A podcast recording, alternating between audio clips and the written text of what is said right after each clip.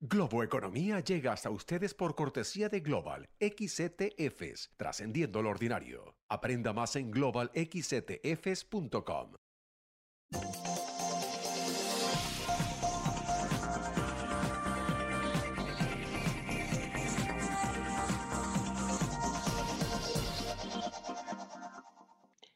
Hola, ¿qué tal? ¿Cómo están? Soy José Antonio Montenegro y esto es Globo Economía, hoy dedicando todo nuestro tiempo una nueva edición de nuestro formato Globo Temperatura. Ya saben, el repaso rápido pero muy completo a lo más importante que ocurre en las eh, economías más destacadas y los mercados más destacados del mundo. La economía global ha vuelto a encontrar nuevos problemas con la guerra de Ucrania provocada por la invasión rusa. A duras penas comenzaba a tener mejor color la economía del mundo, sacudida por la pandemia del COVID-19 cuando eh, la guerra de Europa ha vuelto a traer consigo nuevas calamidades, sobre todo de vidas humanas, lamentablemente, pero también de crisis energética y alimentaria y todo tipo de tensiones de oferta y demanda, que han hecho que las expectativas de crecimiento para el mundo eh, se queden en este 2022 en un 3,1%, según el pronóstico, que, el pronóstico que hace Naciones Unidas. Un mundo que además eh, está golpeado por la inflación global, que se disparó fundamentalmente por los cuellos de botella de oferta producidos por la pandemia, pero que ahora se ha acrecentado y convertido en un escollo eh, que puede durar más de lo esperado. Enseguida repasamos las principales economías del mundo. Las incertidumbres y las incógnitas son abundantes. En Estados Unidos, la Reserva Federal, para intentar frenar la inflación, ha comenzado una subida de tipos de interés que tiene en vilo a todos los analistas y desde luego a los ciudadanos, porque de cómo funcione su habilidad depende el conseguir el llamado aterrizaje suave o quizás, quizás una recesión. De momento, las expectativas de crecimiento se han rebajado en este país desde el mes de enero y ahora lo que esperamos es un crecimiento anual de un 2,6%, citando la misma fuente anterior de Naciones Unidas. Algo parecido, un 2,7 es lo que creen que crecerá la Unión Europea y siguiendo con pesos pesados, China se quedaría en solo un 4,5%, una cifra, un porcentaje muy bajo para ese país, a lo que estamos acostumbrados en ese país. La desaceleración de la economía china es otro de los grandes quebraderos de cabeza. La economía de ese país por décadas, motor de la economía global, se ha ralentizado de forma acusada y los productos baratos y bien fabricados chinos están menos disponibles en el mundo. Una escasez eh, que en muchos casos supone un factor adicional para esa inflación de la que hablábamos, que cada vez se nota más, sin mencionar el desestabilizador factor global de la energía encarecida y unos alimentos con problemas también en su producción, que no solo en, la distribución, también en su producción, eh, que sobre todo la escasez de fertilizantes que provienen de países en guerra eh, prolongará. Pero vamos a hacer una pausa y volvemos con los detalles de todo lo anterior, incluido el impacto en las economías de nuestra región, con la ayuda de mi invitado hoy, Alejo Cherwonko, Managing Director, Chief Investment Officer de Emerging Markets en UBS. Enseguida, aquí en Globo Economía.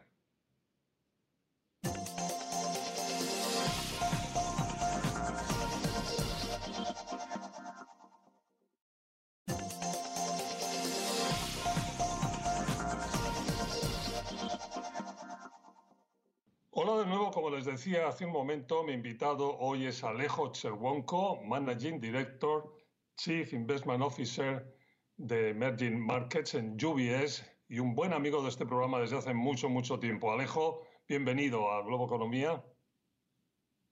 José Antonio, qué gusto estar contigo hoy. Muchas gracias por la invitación. A ti. Y vamos rápidamente con este repaso que hacemos, decimos nosotros, eh, rápido pero muy completo, globo temperatura, para ver un poco lo, más destacado que está ocurriendo en este momento en las economías y los mercados más importantes del mundo. Bueno, empezando por Estados Unidos, eh, un escenario eh, que no es malo, porque hay que decir que hay una situación de, pleno empleo, un 3,6%, la actividad económica mantiene expansión, pero grandes incertidumbres en torno a, las nuevas políticas de la Fed, ¿no? Descríbenos un poco la situación en, en este país.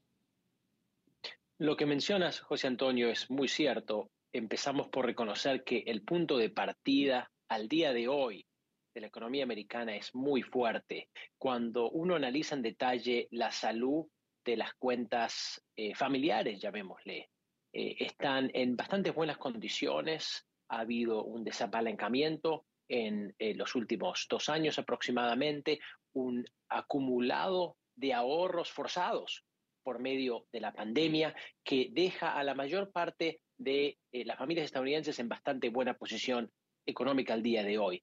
Simultáneamente tenemos un sector corporativo que ha aprovechado un periodo de tasas de interés muy bajas para reestructurar su hoja de balance y sanearla, mejorar las condiciones, su habilidad de absorción shock, de absorber shocks. Entonces, nuevamente, estamos en un punto, en este momento fuerte, pero las tendencias, sin duda, como mencionaba, son a una moderación de crecimiento económico, en buena parte precisamente porque la Reserva Federal de los Estados Unidos ha empezado a subir tasas de interés y lo que quiere hacer el Banco Central americano es precisamente moderar las tendencias de demanda a medida que le da espacio y tiempo a las disrupciones de oferta normalizarse, cosa que la situación de eh, las presiones inflacionarias americanas y globales moderen de aquí en más. Y, esa es la gran incógnita, ¿no? ¿Cómo van a funcionar esas eh, nuevas políticas de la Fed, esa subida de los tipos de interés? Porque ahí hay como, bueno, por lo menos dos alternativas muy distintas, eso que llamamos el aterrizaje suave, en el que todo más o menos encaja, bueno, medio bien, y la alternativa de que la cosa no se encaja tan bien y tenemos una recesión. ¿Dónde estáis vosotros? ¿Qué estáis viendo de esos dos grandes eh, caminos, de esas dos grandes alternativas? Sin duda. Eh, mira, José Antonio, trabajamos con un escenario central al que le asignamos mayor probabilidad de ocurrencia de un aterrizaje controlado, como mencionabas. En este escenario, uno contempla que la Fed sube tasas de interés eh, a un nivel cercano al 3, 3,5% en, en los próximos meses y esto sería suficiente para moderar las dinámicas económicas, permitirle a la inflación que por lo menos deje de subir y empiece a eh, tender hacia, hacia la baja. No creemos que volvamos a una situación del 2% de inflación como supimos conocer, pero este esta combinación de circunstancias em, eh, no sería, digamos, nada mala para, la economía americana en un contexto nuevamente, como mencionábamos, de em, un, aterrizaje suave o moderado sin la necesidad de la economía americana de entrar en recesión. Hay que reconocer, sin embargo, que eh, el riesgo existe a la baja en la que la Reserva Federal se ve forzada a subir tasas de interés por encima de este de este nivel que te compartía, en particular, si uno, por ejemplo, proyecta tasas de interés eh, de referencia americanas en el 5 o el 6%, este sería un entorno en el que una recesión americana sería prácticamente inevitable eh, y estaríamos en una situación, por supuesto, más complicada. Eh, el tema de la guerra de Ucrania que yo mencionaba en mi introducción, claro, que, que, en el peor momento no, no, no, no ha podido llegar en, bueno, nunca hubiera sido un buen momento, pero que no ha podido llegar en peor momento uniéndose a todos los efectos de la pandemia, ¿no? ¿Cuál es el efecto ahora aquí? Mira, José Antonio, hay que reconocer que el conflicto en el este europeo no tiene una solución fácil o inmediata. Es una guerra que lamentablemente todo parece indicar vamos a tener que eh, coexistir con ella durante un periodo extendido de tiempo.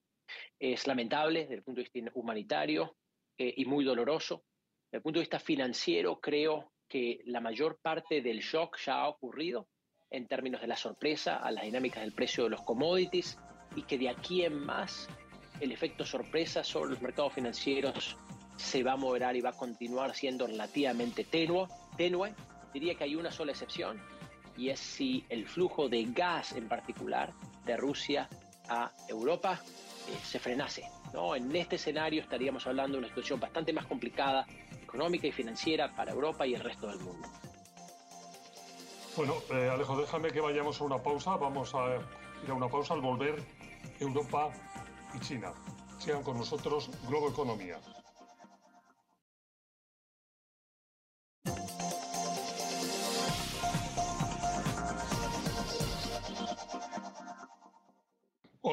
Estamos de vuelta. Globo Temperatura en Globo Economía, el repaso rápido a lo más importante que ocurre en las grandes economías y mercados del mundo. Hoy con Alejo Cherwonko, Managing Director, Chief Investment Officer Emerging Markets de UBS. Y Alejo, decíamos que en este bloque queríamos centrarnos en Europa, en la Unión Europea y en China. Empezando por la Unión Europea, hablábamos de, de los impactos y tú decías que seguramente prolongados de la guerra de Ucrania. Bueno, si hay un una serie de países afectados son eh, los eh, europeos y sobre todo con el tema de energía, alimentación. ¿Cuál es la situación ahí? ¿Cuál es vuestra descripción de la situación ahora mismo en, en la Unión Europea, en Europa? Tienes toda la razón, José Antonio. Si hay una región del mundo que está íntimamente afectada por la guerra rusa en Ucrania, es precisamente Europa, la Unión Europea. Em, esto tiene que ver con la dependencia profunda que este grupo de países tiene respecto a la energía, gas y petróleo ruso. Eh, esta dependencia con el tiempo, el objetivo es eh, minimizarla y los países están tomando eh, pasos en, esa dirección bastante satisfactoriamente, pero toma tiempo, no es fácil. Y el impacto de la, de la, guerra en Europa es tanto por el lado del crecimiento, fuertemente a la baja, como por el lado de la inflación, fuertemente, fuertemente al alza. ¿no? Yo creo que el impacto es manejable siempre y cuando, como te adelantaba en el segmento anterior, José Antonio, el flujo de gas en particular, olvidémonos por un segundo del petróleo, el flujo de gas ruso al, resto de Europa se mantenga en, en, pie. ¿no? Eh, esto le permitiría eh, a Europa transicionar satisfactoriamente con el tiempo. Si el flujo se cortase por un periodo extendido de tiempo, ahí estaríamos hablando de eh, muy probablemente una contracción económica en Europa y la situación sería eh, obviamente bastante más compleja. Hemos hablado mucho de, inflación aquí en Estados Unidos, pero eh, la inflación en Europa y sobre todo en algunos países es eh, muy alta también y con visos de que puede prolongarse, ¿no? Es sin duda un fenómeno global. Estados Unidos, Europa, buena parte de Latinoamérica están siendo muy afectados por presiones inflacionarias al alza. En nuestro análisis deberíamos estar cerca del pico en términos de niveles de crecimiento de precio eh, y deberíamos estar observando una moderación no solo en Estados Unidos, sino también en Europa, pero esto reconociendo que un regreso a, aquella paz inflacionaria eh, a la que eh, nos acostumbramos rápidamente de un crecimiento aproximado de precios del 1,5-2%, muy poco probable vuelva en el futuro, en el futuro cercano. Déjame que nos vayamos a Asia, en concreto a China. Bueno, eh, China lo, más destacado es sin duda esa desaceleración o ese crecimiento al que tampoco estábamos acostumbrados, aunque sea una cifra alta en comparación con otros países, pero 4,5 que es lo que esperan, bueno, en torno de, no sé, no sé dónde estéis vosotros, ahora me dices, eh, pero el entorno de lo que esperan la mayor parte de los eh, servicios de análisis es un crecimiento que ya no es el de una locomotora mundial, ¿no? Exactamente, va a ser un año muy complicado para China. Esto tiene casi exclusivamente que ver con la decisión de manejar eh, la pandemia de modo muy distinto al resto del mundo. Este approach, ¿no? De prácticamente no tener tolerancia a casos, eh, ni siquiera sintomáticos de, la enfermedad, eh, le está imponiendo unas restricciones muy grandes a la actividad económica, que de hecho nosotros creemos que este año la expansión de China va a ser más cercana al 3%, ¿no? Que Ah, Sería casi el equivalente de una recesión en, China. Eh, ahora bien, los efectos más severos de esta desaceleración están siendo mitigados gracias a una relajación eh, monetaria y fiscal bastante marcada en China.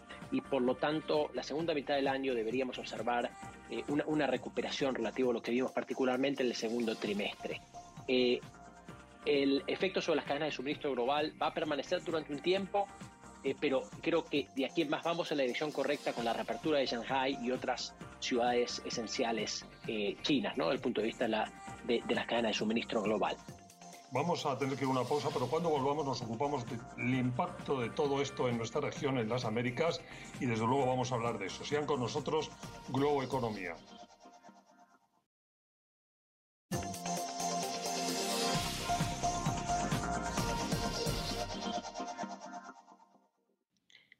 De nuevo, estamos de vuelta, Globo Economía, hoy Globo Temperatura, en este bloque América Latina los efectos de las complicadas circunstancias globales, creo que hemos titulado nosotros.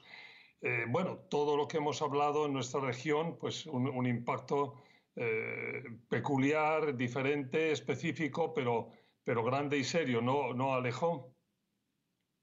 De acuerdo, diría, hay dos grandes tendencias globales que están afectando a Latinoamérica hoy. Una de un punto de vista negativo y otra de un punto de vista, de hecho, positivo. Por un lado, vemos que los grandes bancos centrales del mundo están subiendo tasas de interés, están removiendo liquidez de la plaza, entonces los costos de financiamiento para todo país del mundo en este momento están subiendo. Y como sabes, José Antonio, eh, Latinoamérica sigue eh, con, con, unos déficits fiscales bastante, bastante altos que tienen que ser financiados, buena parte de este financiamiento es externo, entonces hay dificultades crecientes de lograrlo a un precio razonable. Al mismo tiempo, hay que reconocer que el precio de los commodities se ha disparado en los últimos meses. ¿no? Eh, estamos viendo solo en lo que va del año una suba de una canasta de bienes em, de materias primas de más del 30%. Y esto, para la mayor parte de la región, es un viento de cola, ¿no? Que ayuda a eh, actividad económica, desarrollo del sector eh, y una sorpresa positiva en un entorno que, que, es complejo. Yo diría que aquellos países que pueden aprovechar eh, la situación por el tema de las materias primas pueden más que contrarrestar el efecto del costo del financiamiento. Alejo, nos vamos a tener que ir enseguida. Antes de irnos, hemos hablado muy poco hoy porque hay tantos temas. Hemos hablado poco contigo de los mercados internacionales, de qué es lo que se espera, pero no nos podemos ir sin eh, que aprovechar tu visión de la situación. ¿Qué, es, ¿Qué hay que decir en líneas muy generales y rápidamente de, de lo que está por delante en los mercados más importantes del mundo hacia adelante? Te diría, José Antonio, que el principio número uno aquí es mantenerse invertido de acuerdo a un plan y no sobre reaccionar cuando las cosas se ponen difíciles, como ciertamente se pusieron este, este año. Nuestra expectativa es que los mercados de riesgo van a recuperar terreno de aquí a fin de año, aún si ocurre un escenario más negativo en el que tenemos una eh, llamémosle corrección un poco más importante en índices como el S&P 500, eventualmente tenemos alta convicción de que el mercado va a recuperar. Entonces, eh, hacer un buen, una buena asociación entre tipo de inversión y a donde uno quiere llegar es esencial eh, y más importante que nunca en un entorno nuevamente tan difícil como el de este año. Alejo, pues como siempre un placer tenerte con nosotros. Muchísimas gracias por haber estado en Globo Economía. Un gusto, José Antonio, como siempre muy bueno hablar contigo. Muchas gracias. Fue Alejo Cherwonko, Managing Director, uh, Chief Investment Officer Emerging Markets de UBS. Muchas gracias, gracias a ustedes por su atención. Recuerden que estamos todas las semanas en nuestros horarios habituales o cuando quieran, cuando quieran, en la versión audio, el podcast de Globo Economía siempre disponible. Hasta la próxima semana.